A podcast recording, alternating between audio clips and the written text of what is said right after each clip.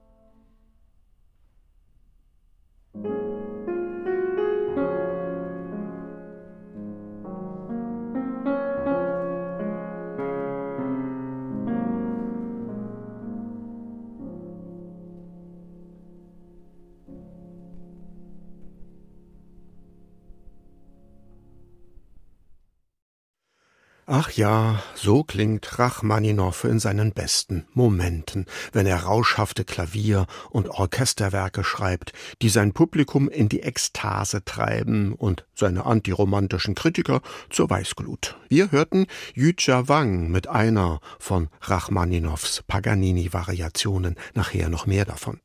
Aber was die Rachmaninow-Verächter bemängeln, das stimmt ja auch irgendwie. Während im 20. Jahrhundert um ihn herum Atonalität, neue Sachlichkeit oder Neoklassizismus emporstreben, bleibt Rachmaninows Schaffen von all diesen Entwicklungen völlig unberührt. Ins Positive gewendet kann man hingegen sagen, er bleibt sich treu, er bleibt einfach er selbst, einfach Rachmaninow. Und als Romantiker hat er selbst sich wohl auch gar nicht so sehr gesehen, davon zeugen die doch recht sachlichen Interpretationen seiner eigenen Werke.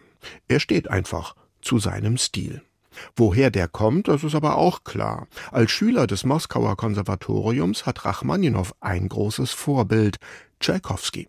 Als der 1893 stirbt, schreibt der gerade einmal 20-jährige Rachmaninow einen traurig schönen musikalischen Nachruf. Das Trio Elegiac ist eines seiner wenigen Kammermusikwerke, ein musikalischer Klageruf und in seiner Ernsthaftigkeit und Versunkenheit nicht weniger eindringlich als die großen Virtuosenwerke.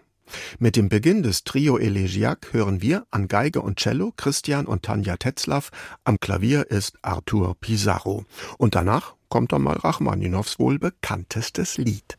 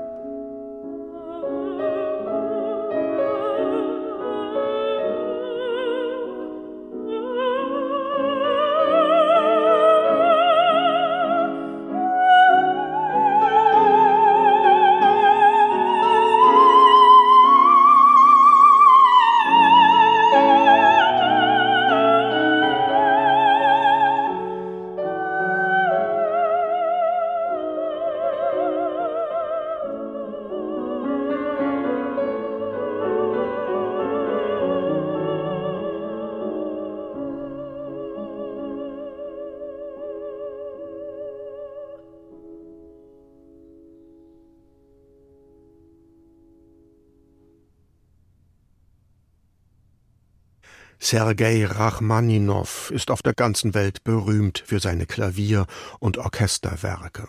Seine vielen Lieder hingegen, in denen er vor allem die Texte russischer Dichter vertont hat, sind außerhalb Russlands nicht sehr bekannt, mit einer Ausnahme. Und das dürfte neben der elegisch schönen Melodie, die von schlichten Klavierakkorden begleitet wird, natürlich auch am Text liegen. Der ist alles andere als sperrig, die Vokalise hat nämlich gar keinen Text. Sie stammt eigentlich aus den 14 Liedern für Singstimme und Klavier, die 1912 entstanden sind, aber es gibt kaum eine Musik, die so oft bearbeitet worden ist. Da ist es schon ein Erlebnis, das Stück einmal im Original zu hören, so wie eben mit der Sopranistin Julia Sitkowetzky und Roger Vignoles am Klavier. HR2 Kultur, Kaisers Klänge. Bei uns geht's heute um den letzten Romantiker Sergei Rachmaninow. Und zu einem richtigen Romantiker, da gehören natürlich auch schaurig düstere sinfonische Dichtungen. Neben der zweiten Sinfonie dürfte Rachmaninows bekanntestes Orchesterwerk seine Tondichtung Die Toteninsel nach einem Bild von Arnold Böcklin sein. Auf dem Gemälde des Schweizer Symbolikers steht im Zentrum eine aus spiegelglatter See steil aufragende Felseninsel, Metapher für die Vergänglichkeit. Grabkammern sind in den Stein gehauen, dunkel verschattete Trauerzypressen ragen in den grauen Gewitterhimmel empor. Mit dunklen Orchesterfarben wird die Insel von Rachmaninow nachgemalt. Dann wechselt die Musik plötzlich zu sanft sehnsüchtigen Klängen. Bis jetzt herrschte der Tod, ab hier regiert das Leben, so kommentiert der Komponist. Immer sehnsüchtiger klingt die Musik, bis der Tod endgültig dazwischenfährt und alles zusammenbricht. Wir hören das BBC Philharmonic, Dirigent ist Gian Andrea Noseda.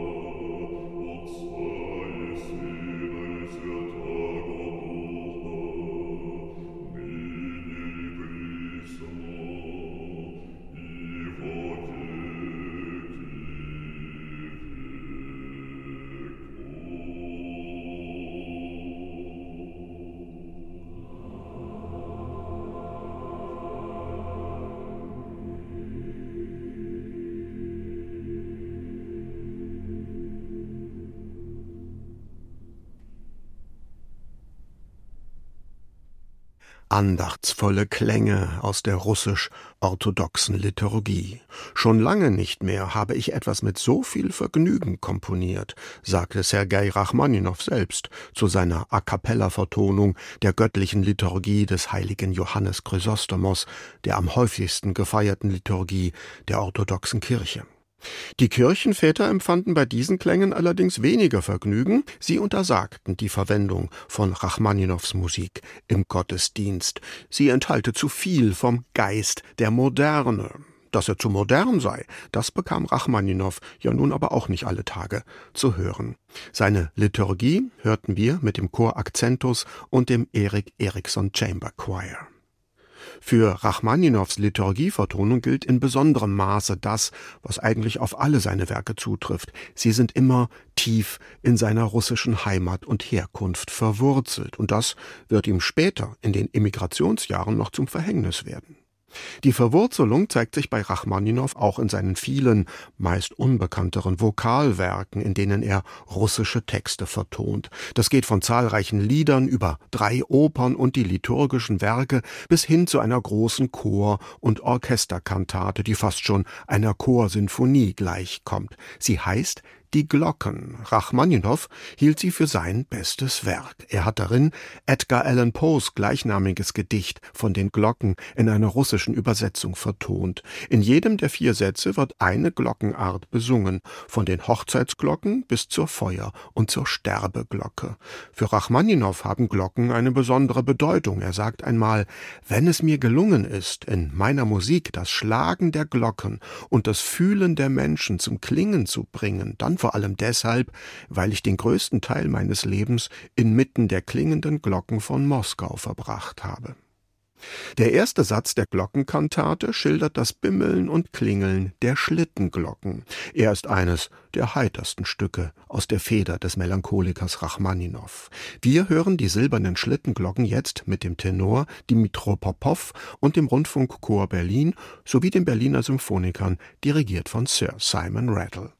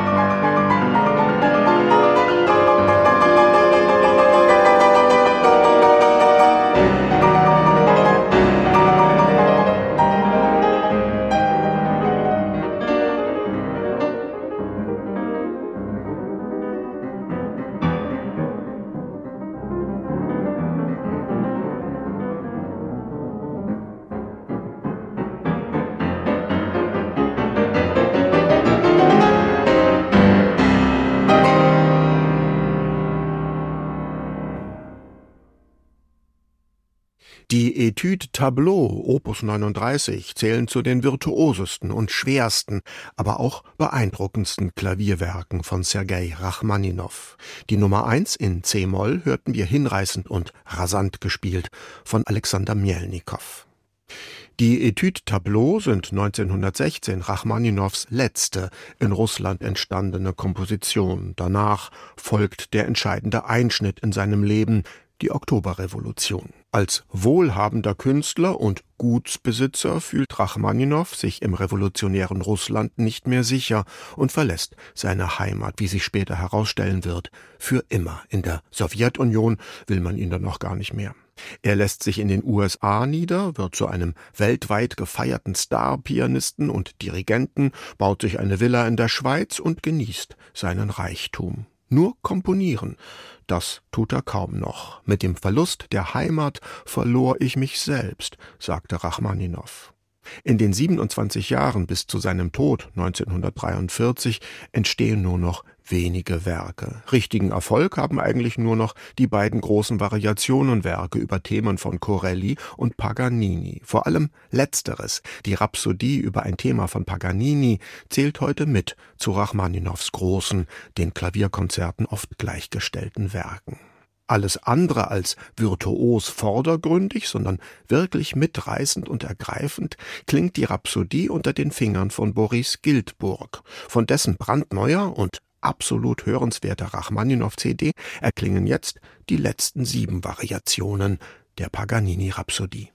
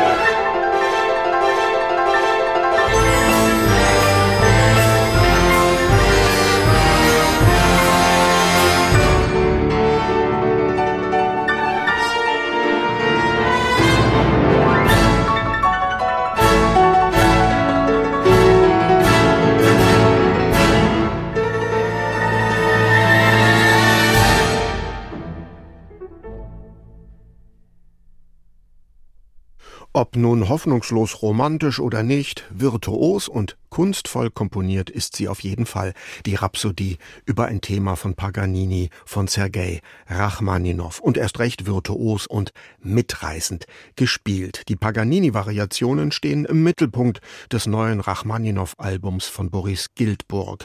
Der Pianist, der auch schon die beliebten Konzerte Nummer zwei und drei bravourös eingespielt hat, macht einem jetzt auch einmal Rachmaninows weniger bekannte Klavier Klavierkonzerte schmackhaft, das erste und das vierte. Erschienen ist das Album passend zum Rachmaninow-Jubiläum 2023. Am 28. März ist der 80. Todestag des Komponisten, am 1. April sein 150. Geburtstag. Das haben wir hier schon einmal gefeiert.